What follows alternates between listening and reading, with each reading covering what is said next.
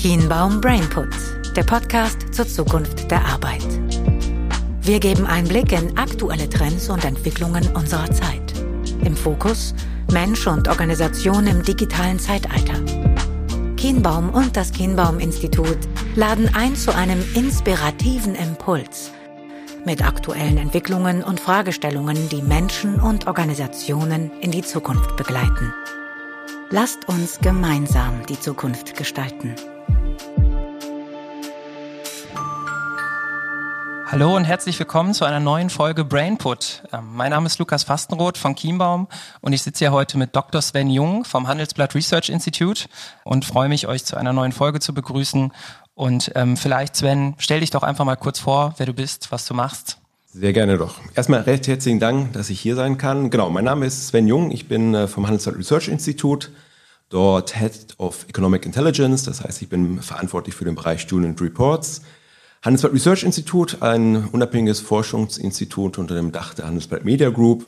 Und wir machen einfach halt äh, verschiedene wissenschaftliche Arbeiten, Reports, Studien und noch verschiedene andere Produkte im Auftrag von Unternehmen, Verbänden und äh, ja, öffentlichen Einrichtungen und beschäftigen uns natürlich intensiv in den vergangenen Jahren, weil es natürlich die Wirtschaft umtreibt, auch mit digitalen Themen und vom Hause aus bin ich dazu noch Arbeitsökonom.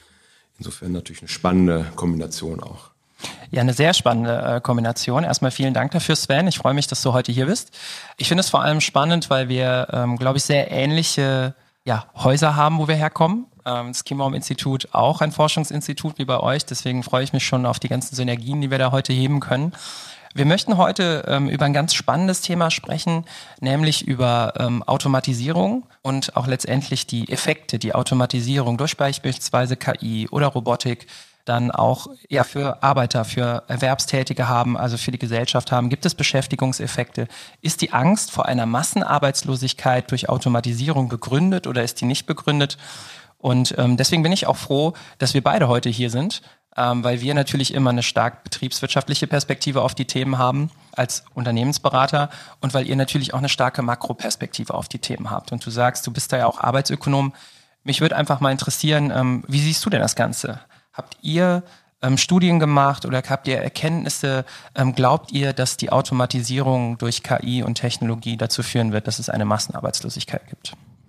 Genau, es ist eine spannende Frage, es ist eine Frage, die immer wieder auftaucht und ähm, wir hatten uns intensiv auch in früheren Jahren damit beschäftigt in verschiedenen Studien, immer das Thema auch wieder aufgegriffen und ich persönlich äh, glaube nicht, dass es zur Massenarbeitslosigkeit führen wird oder kommen wird.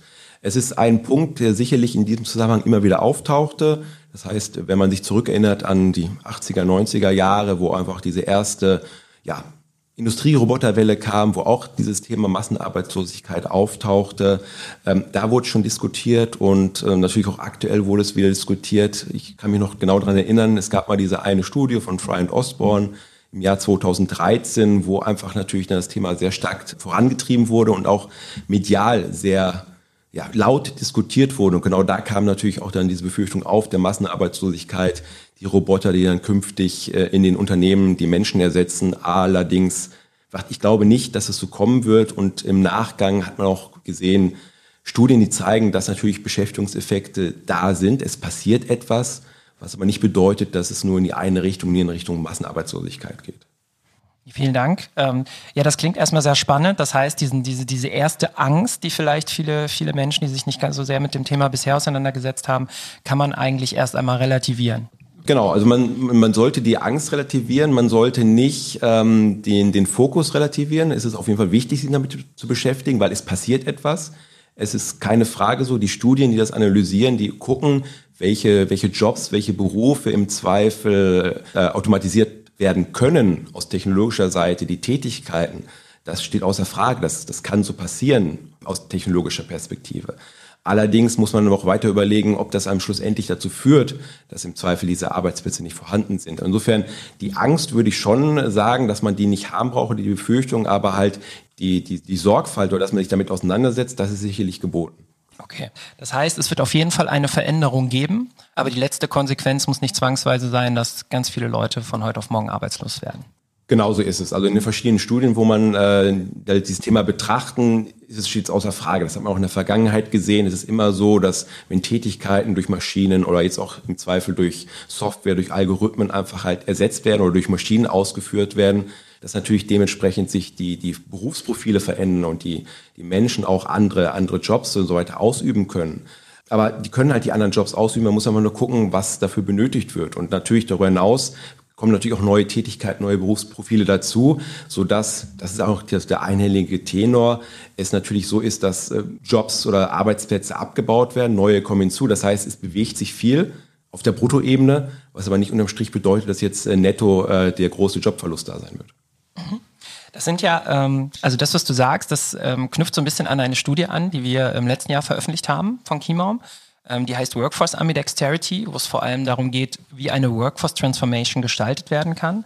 Also welche Jobs sind denn in Zukunft eigentlich noch ähm, gefragt, welche brauche ich noch im Unternehmen, welche Kompetenzen hängen da dran.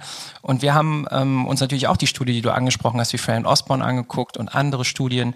Und wir haben beispielsweise herausgefunden, wir haben viele qualitative Interviews durchgeführt mit CHROs, mit Geschäftsführern aus Mittelstand und Konzern, ähm, dass es halt eher um partielle Substitutionseffekte geht und wenig um vollständige Substitutionseffekte. Also heißt im Klartext, es wird nicht so, dass fast jeder Job in Gänze ersetzt wird. Es wird eher so sein, dass Teile und Tätigkeiten von bestimmten Jobs sich verändern werden.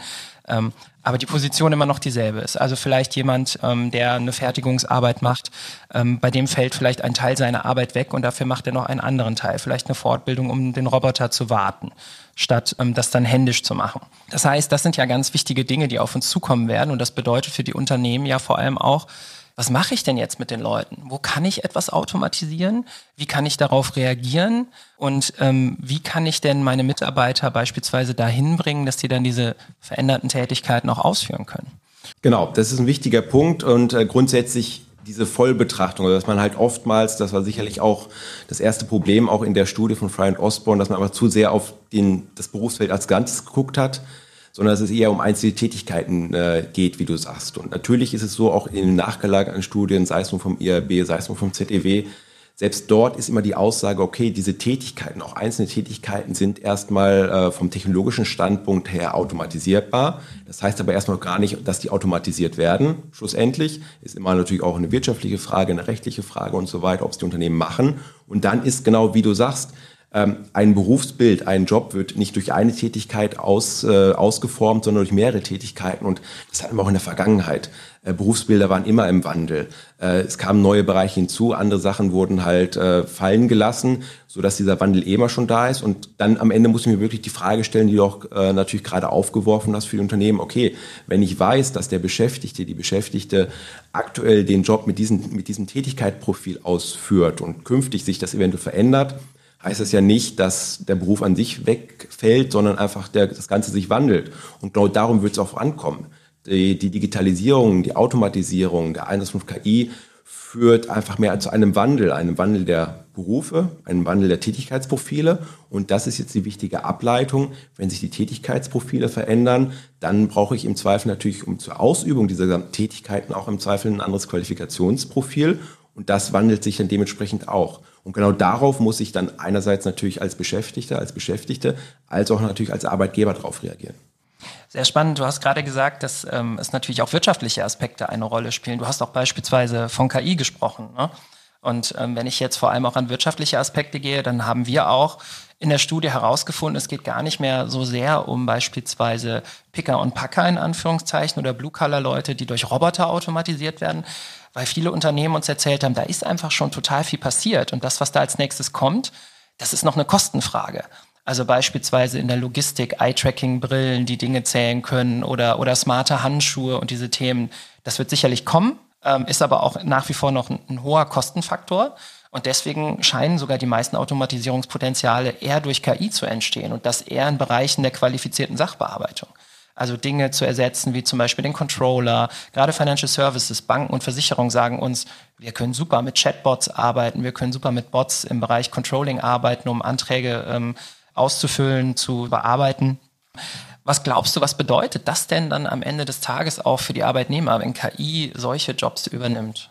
Ähm, schlussendlich bedeutet es für die Arbeitnehmer erstmal nichts anderes, als auch in den früheren Jahren der, war, der Fall war. Wichtig, genau das ist der Punkt, den du sagtest, wenn man sich früher mit Automatisierung beschäftigte und einfach äh, wusste, okay, das betrifft im Zweifel die Beschäftigten in der Produktion, in der Halle, wo einfach der Industrieroboter einsetzt, das waren die Tätigkeiten, die einfach die Technologie übernehmen könnte.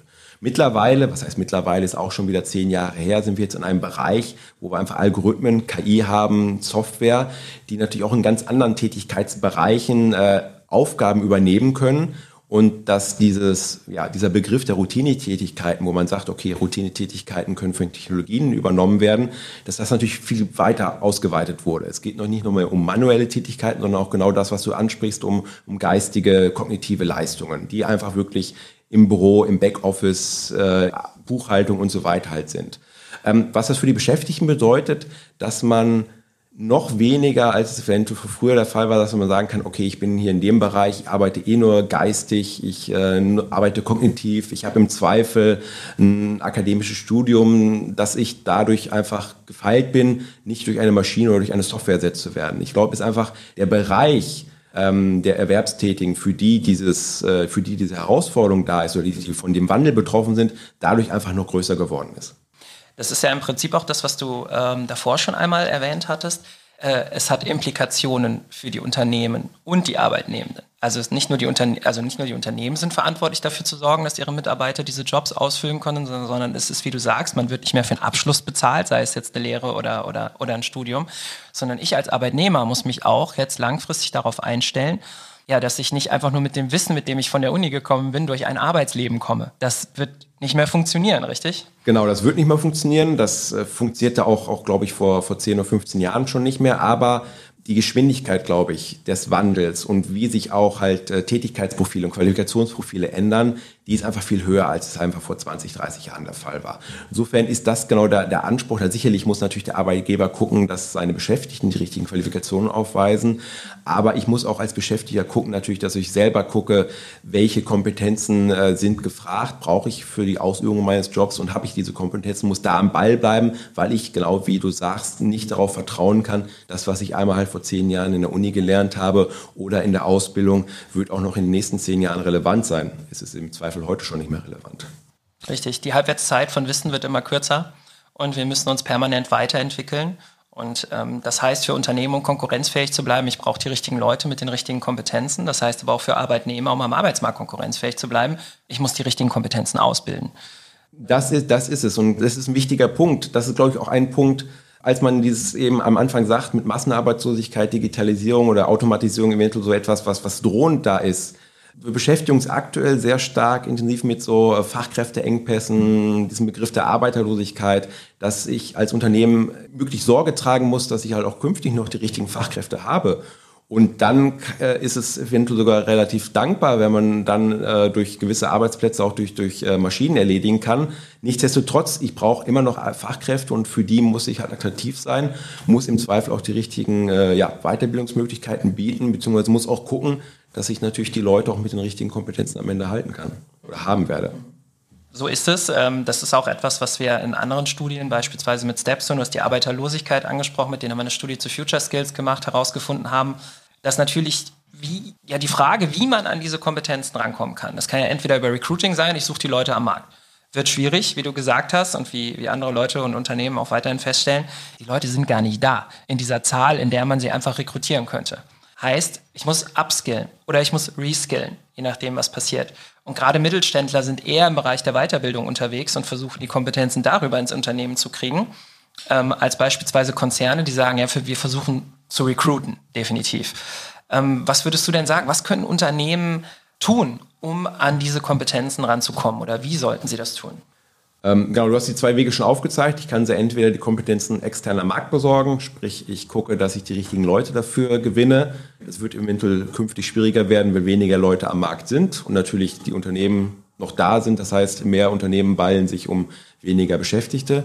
Also muss ich gucken, was äh, kann, wie kann ich intern diese Kompetenzen einfach herstellen.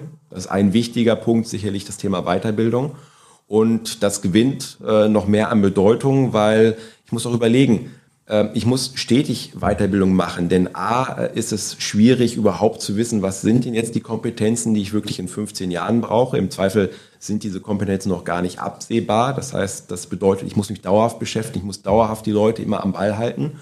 Und das andere, was natürlich ergänzend zur Weiterbildung kommen muss, ähm, ich muss gucken, wenn diese, wenn diese Ressource Fachkraft so, so wichtig, so die Beschäftigten, dass ich noch mehr drauf gucke, dass die Fachkräfte, die ich aktuell habe, die Beschäftigten, äh, noch stärker halten werde. Ähm, weil natürlich eventuell ein begehrte Leute sind äh, auch überall am Markt begehrt, dass ich halt noch mehr darauf blicken muss, was brauchen einfach die Beschäftigten, dass sie wirklich auch sehr gerne bei mir arbeiten. Und das sind so die zwei Sachen. Natürlich einerseits Weiterbildung, andererseits vielleicht noch mehr Gewicht drauflegen, dass äh, die Mitarbeiterbindung und die Mitarbeitendenbindung halt steigt. Mhm. Das sind natürlich ganz wichtige Punkte, also sowohl die Arbeitgeberattraktivität als auch die Mitarbeitendenbindung, dass man nicht, wenn man endlich die Talente gefunden hat, sie auch schnell wieder los ist. Ich hätte mal eine, eine, eine, einen ketzerischen Gedanken, den ich letztens auch mit ein paar Beraterkollegen diskutiert habe, ähm, weil wir jetzt immer wieder von den Unternehmen hören, wie schwer es ist, die Leute zu halten. Man kann nicht so schnell nachbesetzen, wie die Leute quasi den Job wechseln, weil einfach gerade keine Leute am Markt sind. Wäre es vielleicht sogar möglich, eine kontrollierte Fluktuation zu steuern, also dass man sich anpasst an diesen Arbeit, ja, Arbeitermarkt, dass man weiß, okay, wir, wir designen unsere Jobs so, dass wir davon ausgehen, dass die Leute vielleicht nur zwei Jahre im Job sind.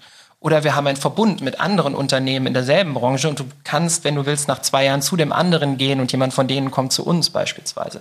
Was hältst du von so einem Ansatz? Kannst du dir das vorstellen? Spannender Gedanke. Aktuell, was heißt vorstellen? Aktuell müsste ich mir, da bin ich dann doch vielleicht zu sehr Wissenschaftler, das nochmal in Ruhe überlegen, aber sicherlich sind's, ähm, sollte man keine, keine Denkverbote haben, Überlegungsverbote, wie man eventuell ähm, Sachen, Arbeitsmöglichkeiten, Arbeitsmodelle künftig äh, ja, skizzieren und entwickeln kann. Ähm, das hat sich, glaube ich, in der Vergangenheit schon gezeigt, dass es einfach da neue Möglichkeiten gibt. Äh, es gab mal diesen, ähm, den Begriff gibt es ja immer noch, der Gigworker, dass man eh auch im geistigen Bereich äh, verstärkt einfach Arbeitnehmende hat, die einfach äh, nicht mehr fest angestellt sind, sondern eher auf Auftragsbasis arbeiten. Und ich glaube, alle Sachen, alle Modelle, auch das, äh, auch würde ich den Punkt dazu zählen, den du gerade skizziert hast, die im Zweifel helfen, ähm, auch künftig den Arbeitsmarkt funktionsfähig zu halten, einerseits für die Beschäftigten, andererseits natürlich für Unternehmen, sind natürlich äh, sinnvoll auch mal durchdacht zu werden. Und im Zweifel, wenn es hilft, äh, glaube ich, kann man sich alles vorstellen. Mhm. Ich habe zum Schluss noch eine, eine ganz spannende Frage. Glaubst du denn, also wir sprechen ja davon, dass die gewissen Kompetenzen da sein müssen, wir sprechen von Fachkräftemangel. Glaubst du denn, dass die Leute, die am Markt verfügbar sind, dass die auch alle gut genug ausgebildet sind? Erfüllt die schulische und akademische Ausbildung die Anforderungen, die Unternehmen stellen?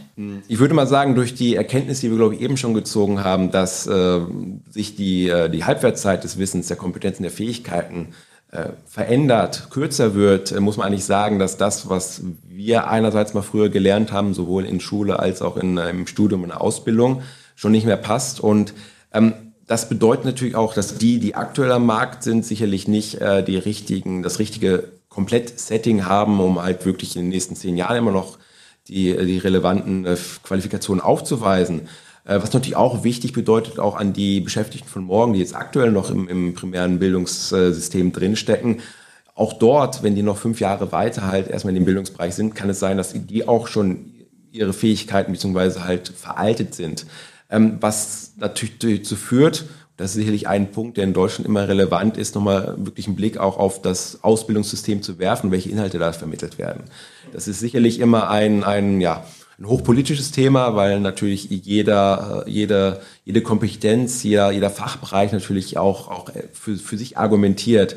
Aber man muss auf jeden Fall gucken, ähm, ist das, was dort vermittelt wird, noch doch äh, passend für das, was einfach nicht nur aktuell, sondern im Zweifel, wenn ich es wenn ich so weit vorausblicken kann, vielleicht auch in den nächsten Jahren, das Relevante ist, um am Ende halt wirklich beschäftigungsfähig zu sein. Das heißt, wir müssten uns die Frage stellen und schauen, ob unsere ähm, schulische und akademische Ausbildung quasi schnell genug ist oder sich im Zweifel an die Geschwindigkeit ähm, ja dieser, dieser, ich sag mal, dieser Wissensrelativierung ähm, anpassen kann.